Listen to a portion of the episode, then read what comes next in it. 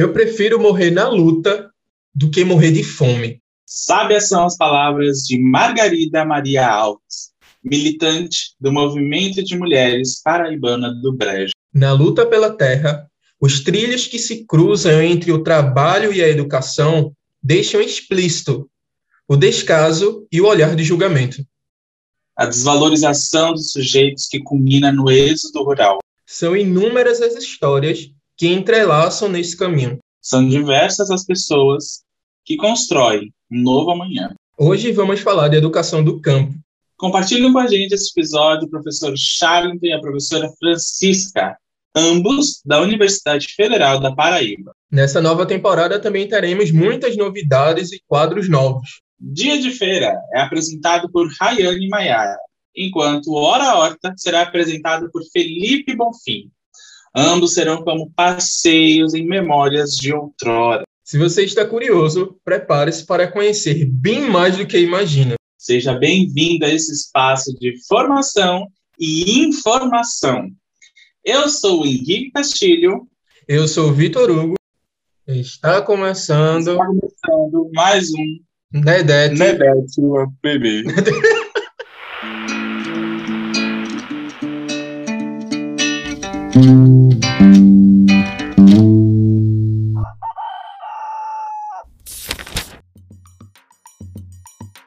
A gente tenta falar sério e ser engraçado ao mesmo tempo. Isso é muito complicado, porque o Henrique, só de olhar um pra cara do outro, começa a rir. Mas de forma Isso. geral, de forma geral, vamos apresentar quem tá aqui, né? Henrique, você pode chamar as pessoas para elas se apresentarem. Então vamos lá, é, conhecer um pouquinho da professora Francisca e do professor Charlie.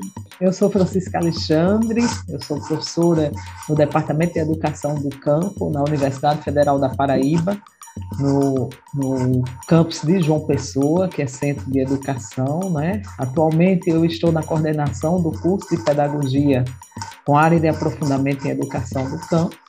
Venho nessa luta há muito tempo né, de, de educação do campo, no campo, né, para os povos do campo, mas também na articulação com a cidade, porque é, o curso de pedagogia é em João Pessoa e nós não escolas do campo em João Pessoa, mas dialogamos com as escolas de João Pessoa, né, com é, muitas escolas e, e, principalmente com as cidades circunvizinhas, né, como a cidade de Conde a cidade de Bahia, a cidade de Santa Rita, Sapé, que são é, cidades, entre, entre outras, que têm escolas do campo, onde nossos alunos eles fazem seus estágios, enfim, é, estou nessa luta. Em lugar, queria parabenizar pela iniciativa do projeto né, e dizer que não existe história na humanidade que não possa defini-la pela história de luta dos excluídos, dos movimentos, das lutas populares, das lutas sociais. E os movimentos sociais vão se caracterizar por isso. São movimentos que acontecem historicamente fora das esferas institucionalizadas, são ferramentas de luta da população, principalmente da população carente de políticas sociais, carente de espaço de poder, do ponto de vista institucionalizado, e reivindicam espaços né, e reivindicações de forma a resolver questões diretamente ligadas às suas próprias vidas, nas vidas de entes coletivos, né, de sujeitos coletivos. É isso aí. Vocês viram que a gente tem aqui hoje convidados de peso para falar sobre essa temática, né? Que muitos ainda desconhecem que é a educação do campo. É, vale salientar que a produção desse podcast ela também não é só um podcast. Ela vem de uma formação e também tem produção de vários outros materiais que a gente vai falar lá pro final. Mas assim, a importância desses dois aqui é imensa, mas acredito que a gente pode iniciar de um jeito mais interessante, mais instigador, que é falar o que é educação do campo e por que tem uma educação específica. Eu sou do curso de arte, Henrique é de pedagogia com ênfase em educação do campo, e eu acho que ele vai explicar melhor que eu. Vamos lá. E eu vou começar, inclusive, falando, porque de uma situação que acontece muito comigo, né? Porque quando eu falo que eu sou de pedagogia, educação do campo, as pessoas sempre têm essa cara de dúvida, né? Dá para ver essa interrogação na cara delas, bem aquele meme Nazaré Tedesco.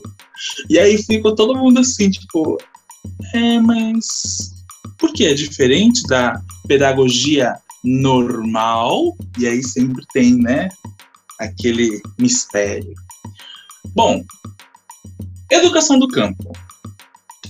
Você que está aí ouvindo a gente nesse momento e que mora numa cidade, numa capital, a educação que é ofertada para você nas escolas, no ensino superior, nas escolas profissionalizantes, enfim, toda essa educação, ela tem um olhar, né, específico para a área da cidade, para a zona urbana, em específico nós estamos falando aqui, né, de um mercado de trabalho. Então, quando você vai para a escola, você geralmente aprende que você vai no mercado e compra o seu alimento. Mas, quando a gente fala em zona rural, o processo não acontece bem dessa forma, né? Até porque na zona rural nós temos aí, né, a produção agrícola do nosso país. E aí fica a questão, né? Na escola do campo, eu vou e ensino somente que a criança precisa ir ao supermercado e comprar o seu alimento. E todo o processo de produção agrícola que ele acompanha desde o momento em que ele nasce, visto que ele nasce numa zona rural. Todo o processo de lutas pelas terras que nós temos ainda hoje, né?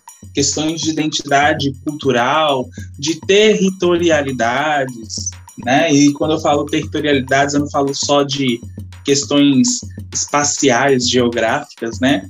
Que o conceito de territorialidade tá, abrange muito mais do que isso. Onde fica tudo isso?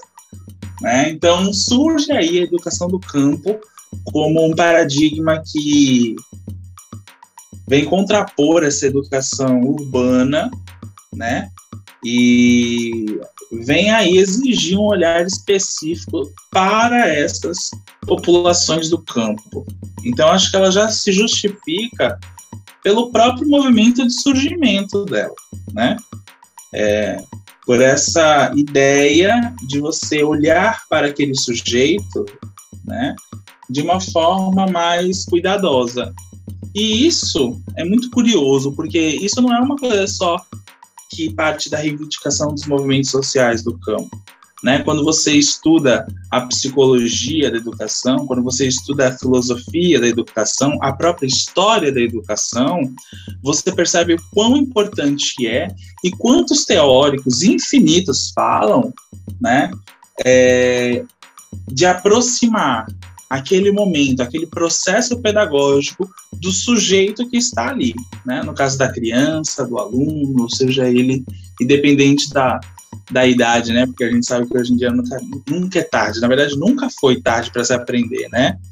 Mas ainda tem esse olhar preconceituoso. O mesmo olhar preconceituoso que está sob né, essa população do campo. Eita, será que eu respondi? Respondeu muito bem. e, é, e é interessante quando a gente começa a observar de educação, conhecimento, falar sobre o que importa. E aí é legal falar importa, é para você colocar para dentro, importar. E aí, como é que eu vou fazer que essa, esse conceito, educação, é, qualquer outra coisa que eu vou ter que passar para o aluno importe para ele? Que ele importe sobre aquele acontecimento, sobre aquele dado, sobre aquela informação. Como? A educação do campo é uma das formas, enfim, de conseguir fazer esse link, de fazer com que ele se importe. E é aí que a gente vai começar a entrar nesse podcast como é que é essa luta para fazer com que ele importe? Como é que a gente vai fazer isso? Lá atrás.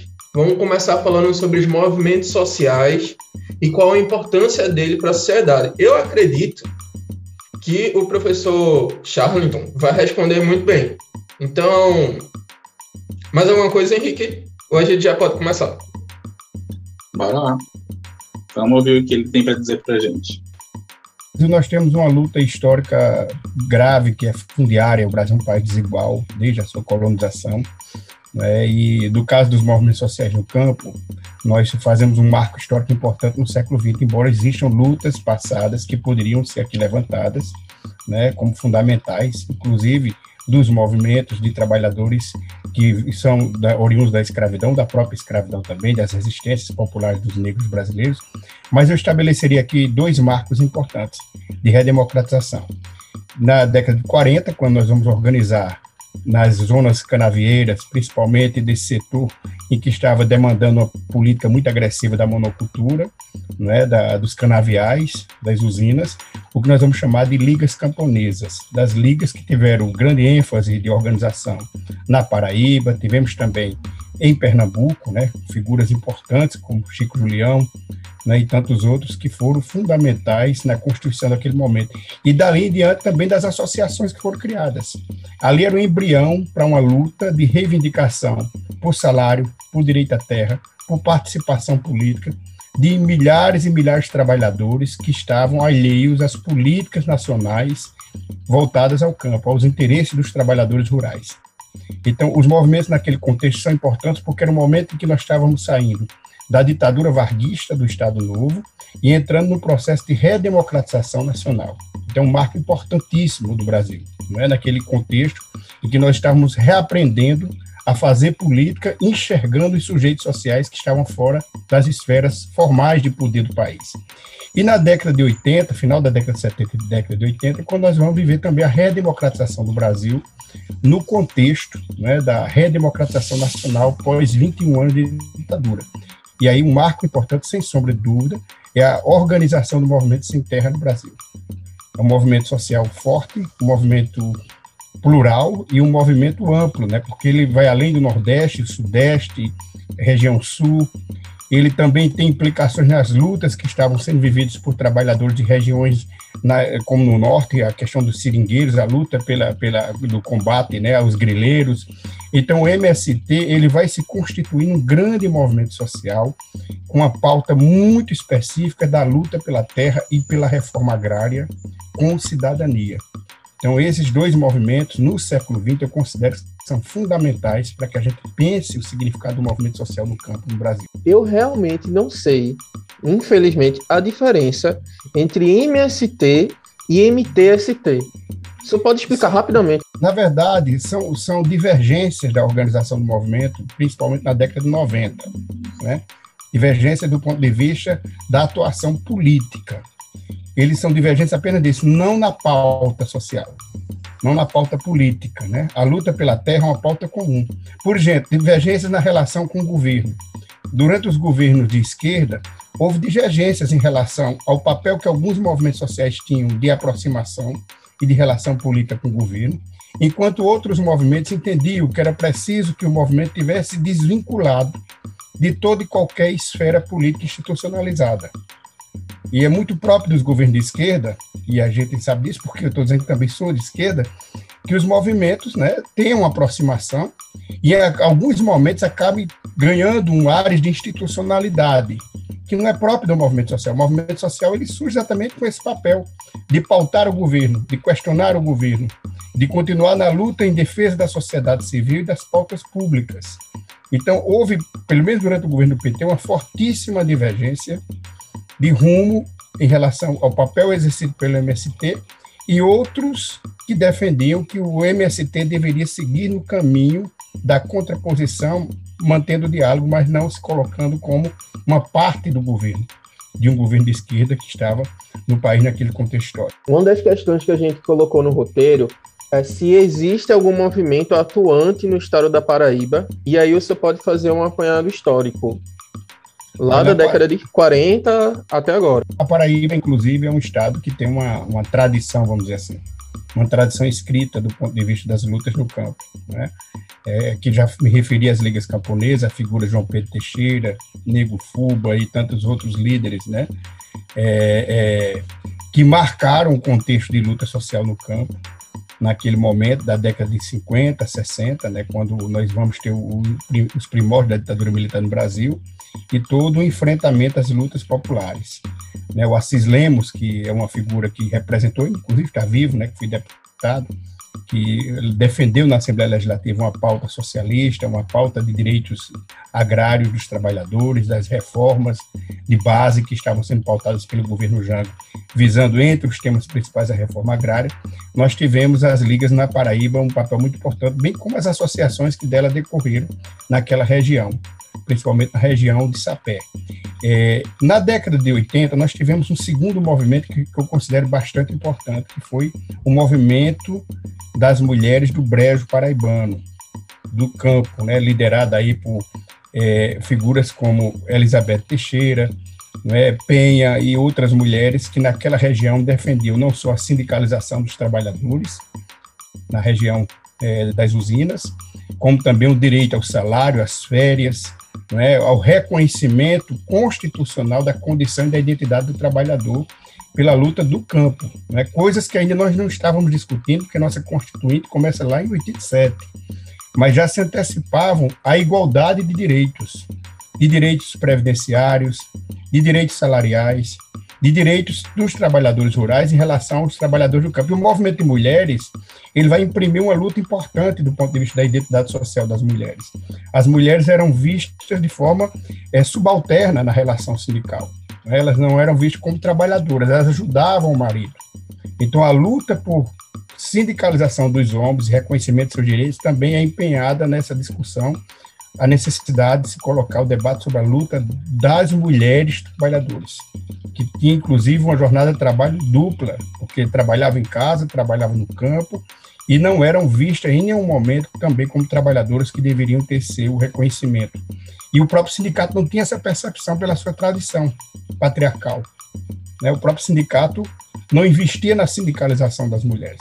Então, aquele movimento foi muito importante. A figura de Margarida Maria Alves tem um papel importante, pedagógico, digo até, né?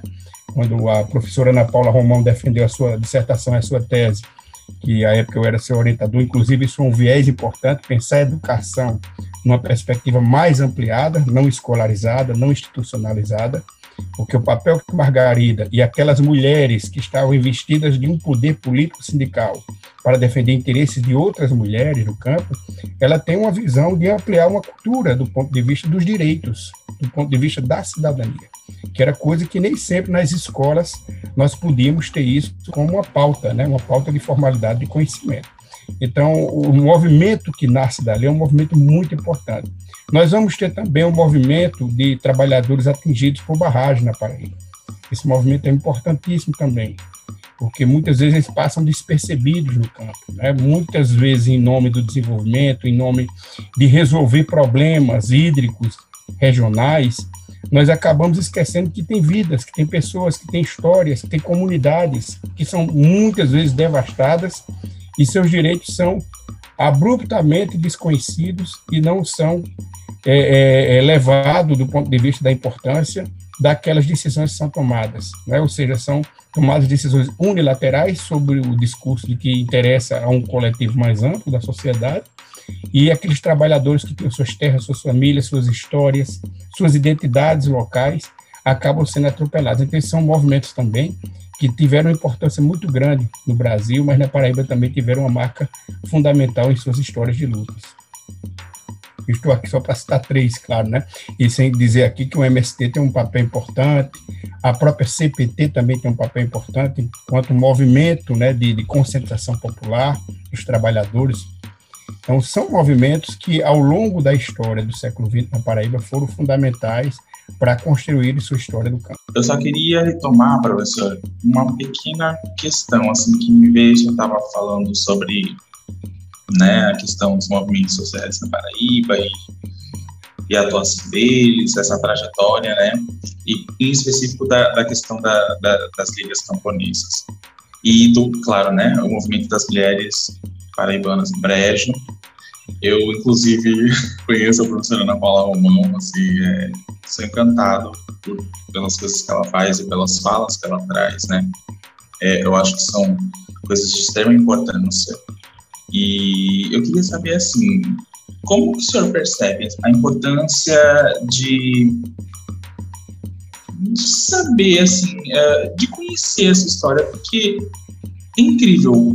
Eu, pelo menos, fico muito, assim, é, encantado vendo essa, essas histórias, porque elas existem, elas aconteceram e acontecem, mas por serem, por elas acontecerem em espaços periféricos, espaços é, rurais, né, à margem sempre, né, elas não têm essa esse engajamento midiático, né? Não tem uma a, a mídia não mostra nada disso porque é, se torna, né? Claro, inclusive prejudicial para essa mídia. Então a mídia está mais interessada na, nos arruaceiros que quebraram uh, a porta de vidro lá na Paulista, né? E enquanto isso, no campo e nas periferias, nós temos aí um movimento gigantesco de coisas que acontecem, né? E inclusive que refletem na cidade urbana, né? Na, no,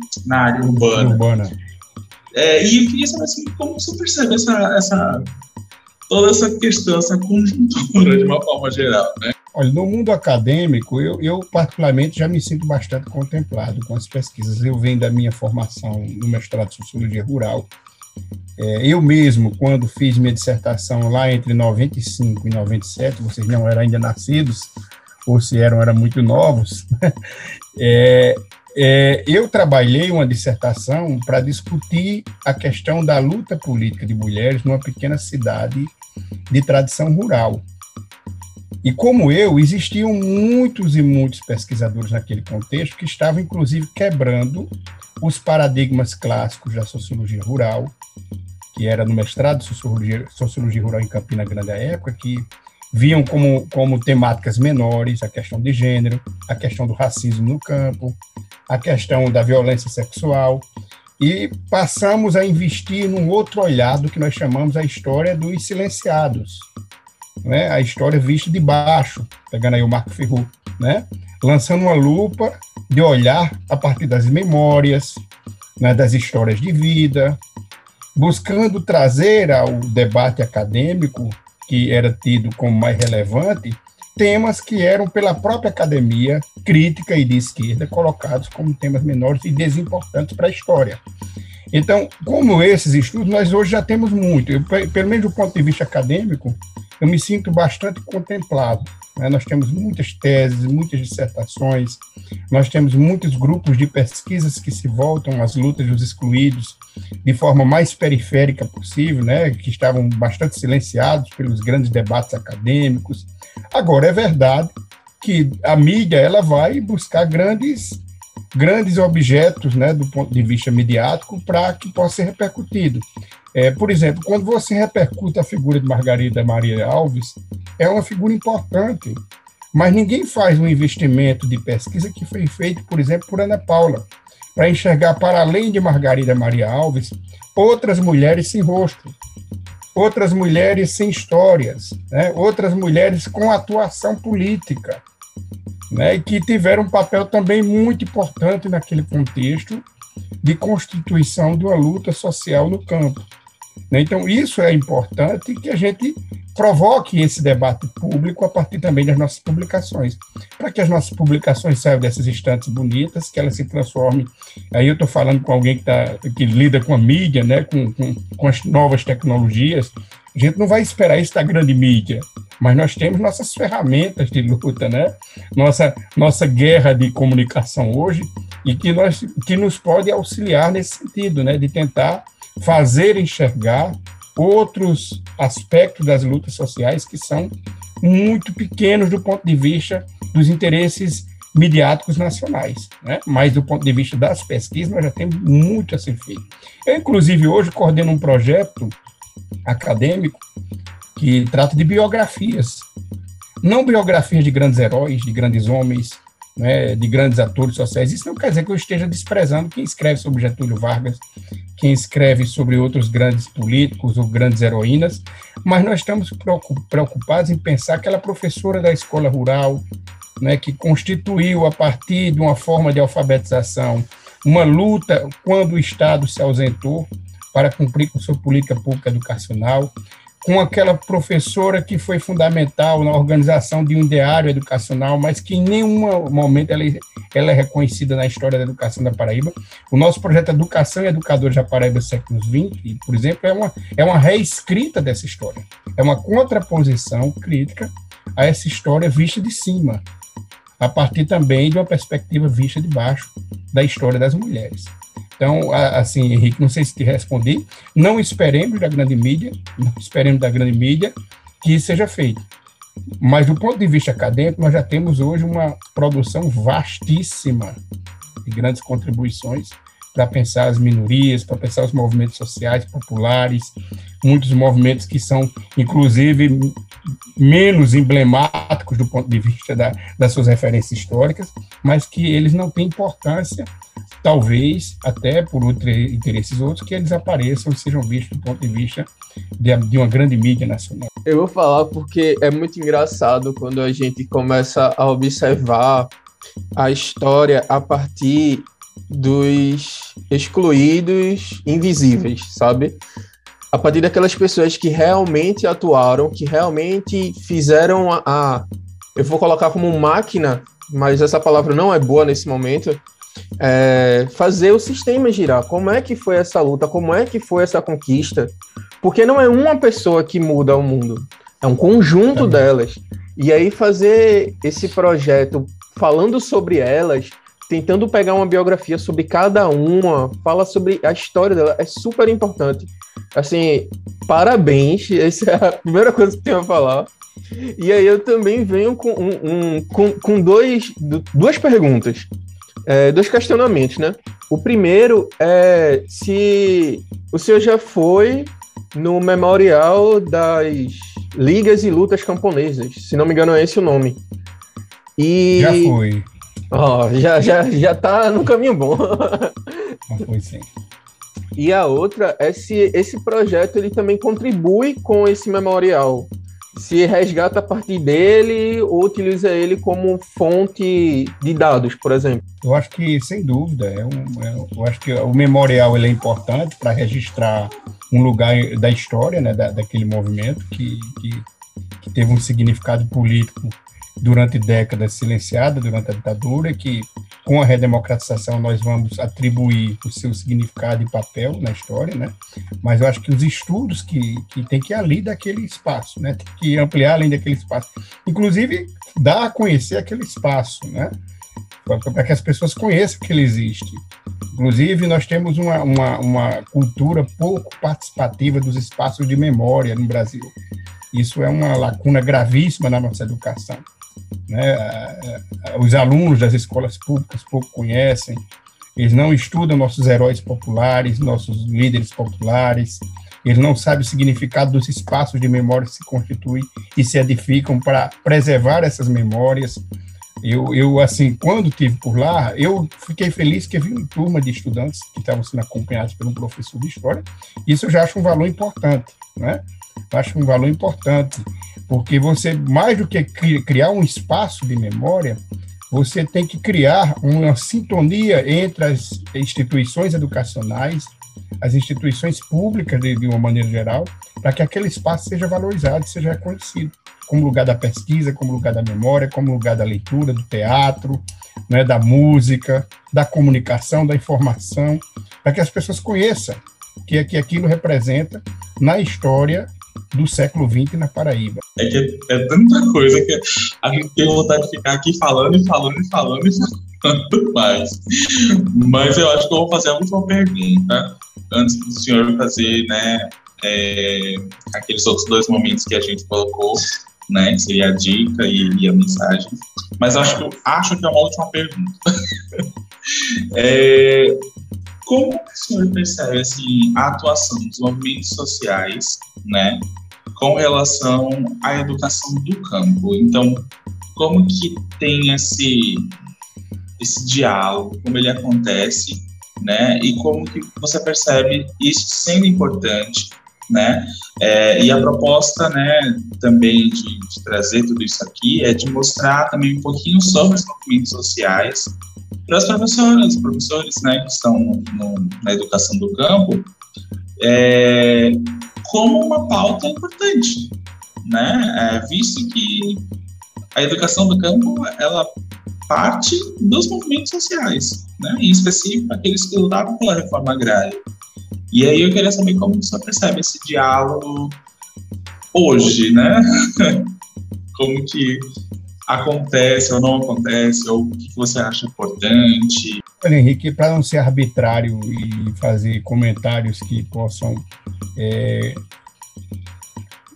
questionar algo que eu não conheço com profundidade, porque eu tenho uma trajetória na universidade assim bem bem complicada do ponto de vista da formação. Eu sou graduado em sociologia e mestre em sociologia doutor em educação e acabei constituindo um campo de espaço pesquisa na história da educação brasileira. Aí hoje estou lotado no departamento de metodologia da educação, que o centro de educação, aquilo ali é, uma, é um mundo, né? E dou aula apenas para o curso de ciências sociais na formação de professores. Eu dou aula de estágio supervisionado para professores. Mas, por exemplo, eu tenho um aluno hoje que é um, um, dos meus melhores alunos no mestrado hoje, que é oriundo da educação do campo, né? Que é o Gabriel, Gabriel Alves inclusive está terminando sua, sua dissertação, fez um trabalho lindíssimo, lindíssimo do ponto de vista da história, que é tentar recuperar a memória do Pindobal, que é uma que a, a, tese ali, que na verdade aquilo mais que uma dissertação, uma tese de doutorado, trabalho muito investimento, é de que ali mais do que um, um espaço de escolarização, era um aprisionamento de crianças desvalidas pobres e oriundas do campo.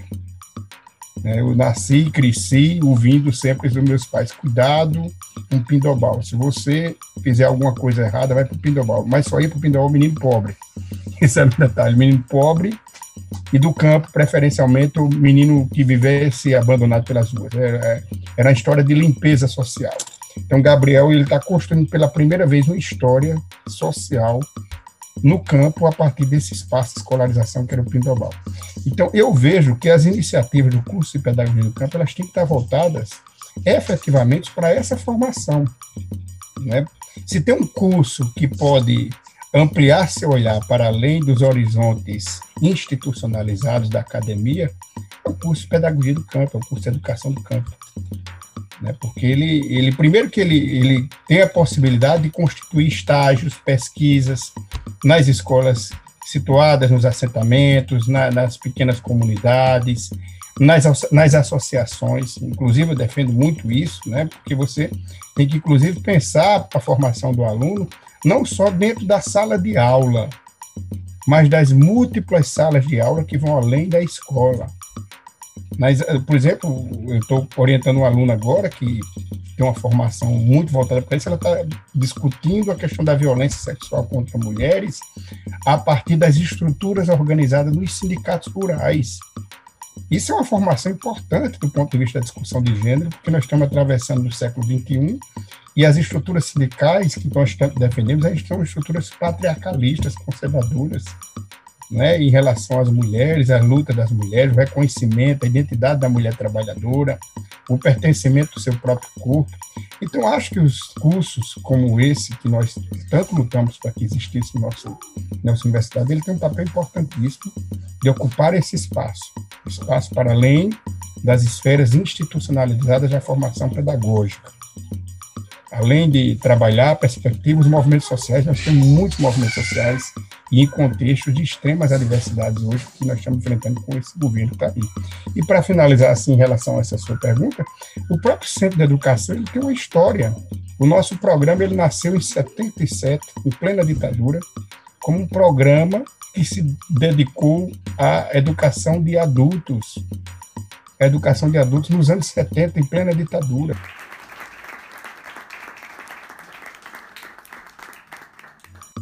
Pois é, meu povo. Como vocês viram aí, né? A educação do campo não começa assim do nada, né? Ela vem de uma história muito longa, né? E o professor Charlton, acho que ainda falou especificamente da Paraíba. Então, quando a gente começa a pesquisar as lutas que teve, né, que aconteceram em outros estados do, do, do país e que ainda acontecem nos dias de hoje, né, isso daí dá chão. é, seriam muitos e muitos podcasts, né? Mas é interessante como o professor já, né, faz agora no final, ele traz para a gente esse link entre a educação do campo, né, os movimentos sociais e a formação docente, né, que é exatamente disso que nós estamos falando aqui nesse podcast, né, iniciando essa temporada, né, a terceira temporada desse podcast, já trazendo esse assunto que talvez seja polêmico ou não.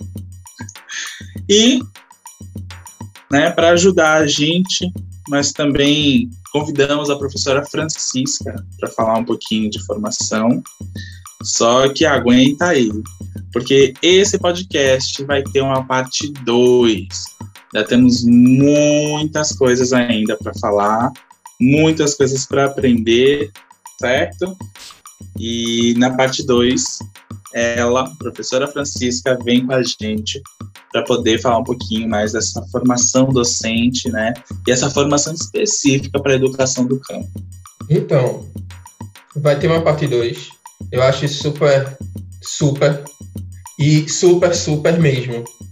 Porque foi muito conteúdo, é, são muitas informações, e se a gente colocar tudo aqui, vai ficar extremamente gigante. E eu acredito que não dá para escutar lavando prato. que essa é a nossa intenção. Mas vamos dar mais informação. Bom, e aqui no NEDET, né, é, esse núcleo que trabalha dentro da perspectiva agroecológica, além de contribuir para a luta para a terra, né, as nossas ações elas sempre são pensadas através desse olhar da agroecologia. Então, para mostrar um pouquinho mais para vocês né, dessas ações, nós vamos agora iniciar o nosso novo quadro, que é o Hora Horta, com Felipe Bonfim.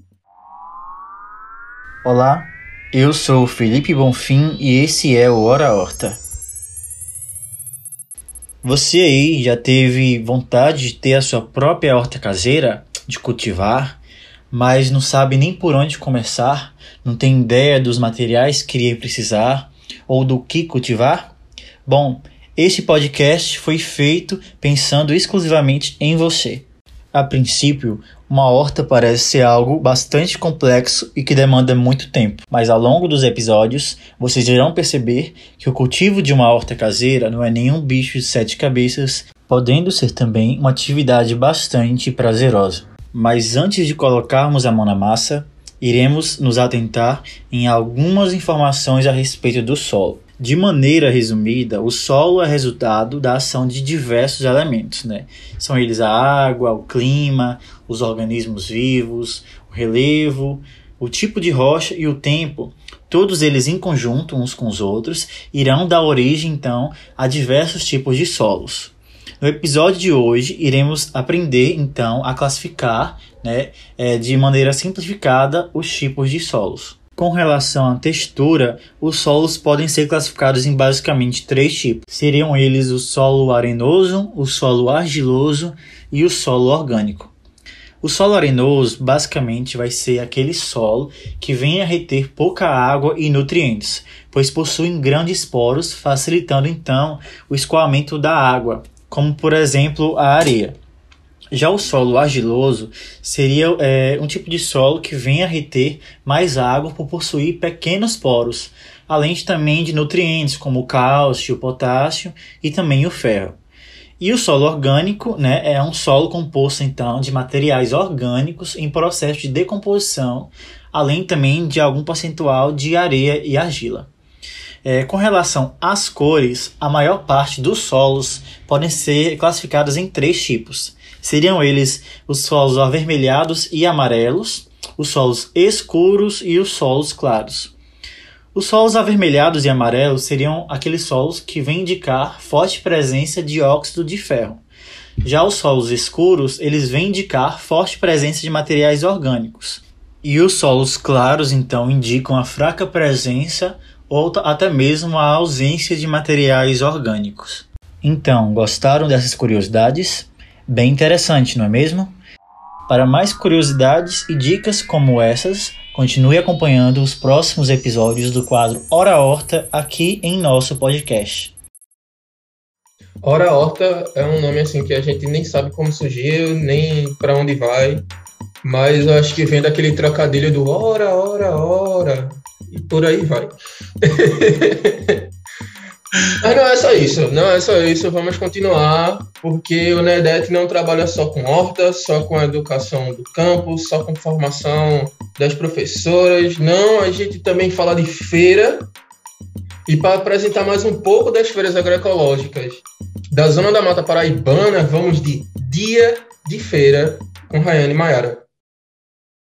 Olá a todos e a todas, me chamo Rayane Maiara e esse é o Dia de Feira. Quem é o agricultor? O agricultor nada mais é do que aquele que ara, semeia e colhe o que plantou, o fruto do seu trabalho, do seu suor e do seu esforço.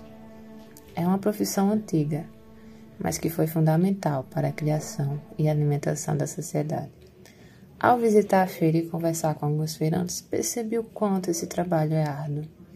E eles me contaram um pouco dos detalhes da sua rotina ou pelo menos como é que eles fazem para vir para cá e vender seus produtos. Geralmente eles colhem as hortaliças, as leguminosas, grãos, frutos, um dia antes da feira. Limpam e preparam. À noite ficam acordados, esperando o transporte que passa de casa em casa, pegando o agricultor ou agricultora com seus produtos.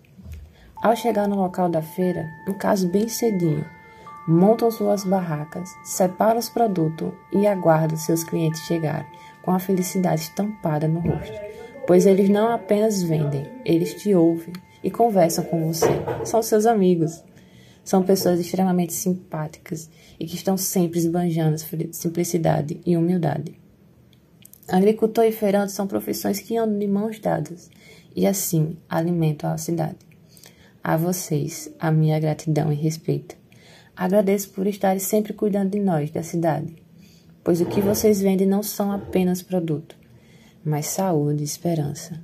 Esperança de que as próximas gerações verão a natureza bela e rica, graças aos cuidados de vocês com a nossa querida terra. E que nós venhamos aprender mais com vocês, a principalmente olhar para a natureza como vocês olham. Muito obrigada.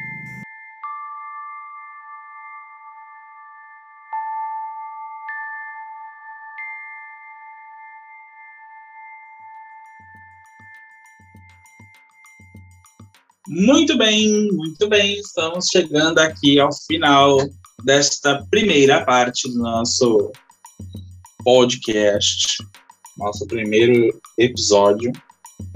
E nós claramente não podemos finalizar, né, esse episódio sem deixar aqui né, uma dica para os nossos ouvintes. Então, a dica de hoje é dele, claro, nosso convidado, professor Charlington. Pronto, então agradecer né, ao projeto do NEDET pela essa oportunidade, ao Vitor e ao Henrique. Eu sugiro aqui três trabalhos que são importantes né, da, nesse contexto do Movimento Campo. Margarida Maria Alves, da Ana Paula Romão, foi a sua tese de doutorado. O Vietnã que não houve, né, do Assis Lemos, que é uma obra clássica sobre né, as ligas camponesas, e essa obra que é esgotadíssima, ninguém tem, que é a Revolução que Nunca Houve, o Nordeste no Brasil de 55 a 64, do Joseph Page, que é um americano, traduzido para o Ariano Suassuna. Essa obra só quem tem hoje no Brasil sou eu, viu? Ninguém tem. Então, quem quiser vai ter que digitalizar, que não pode tirar nenhuma, foto, nenhuma, nenhuma cópia. Mas agradecer a vocês pela oportunidade e o convite, e sem dúvida um filme Cabra Marcado para Morrer, para que a gente possa re, revigorar um pouco essa memória sobre os movimentos de luta do campo no Brasil. E uma mensagem, uma mensagem. Uma mensagem uma de esperança, de carinho, de afeto. A mensagem que, que eu deixo para todos e todas é que nós vivemos um período de muita muito desânimo, de muita tristeza, né, de muito embate. as conquistas que nós tivemos, as nossas lutas, mas ainda estamos firmes, fortes e resistentes. Tempos e dias melhores virão. Eu nunca entendo como o Henrique quer que eu faça um fechamento, sendo que a gente não fechou nada. Isso aqui é só a parte 1. Não ri não, Henrique. É, vocês não estão vendo, mas ele está rindo. Não ri não, a situação aqui é complicada. A gente já falou é de muita coisa. Não, não, é igual dormir, Vitor. O dia só começa depois que eu durmo e acordo. Porque se eu não dormir e acordar, não começou outro dia. Então, tem que fechar. Então, vamos fechar esse episódio, essa parte 1, é, de forma geral, agradecendo a participação de todos os envolvidos e, assim, fiquem atentos e atentas e atentes para a parte 2. Já começa a complicar. para a parte 2, ela tá vindo aí a galope. Tem também é, o Procênio lá no YouTube. Tem um documentário, Sabores da Terra, que também tá no YouTube. Fiquem ligados no Instagram. Gente, não perde de jeito nenhum. Tem muita coisa, muita novidade. E eu não estou fazendo só propaganda, não. É porque foi muito trabalho. E está sendo muito trabalho. Então, comentem, e compartilhem. o material está muito bom. Sim. Muito bom. Muito completo.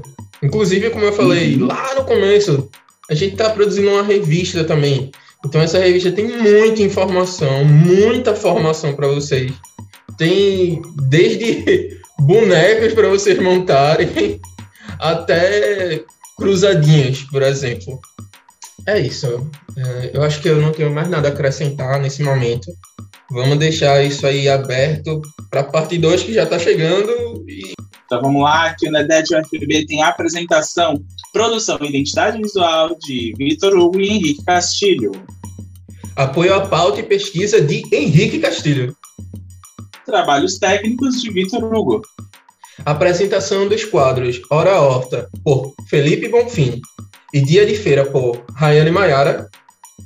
Coordenação geral do NEDET UFPB, professor Felipe Silveira Marini. Agradecemos a presença de todos e até a próxima. Valeu, pessoal. Até mais.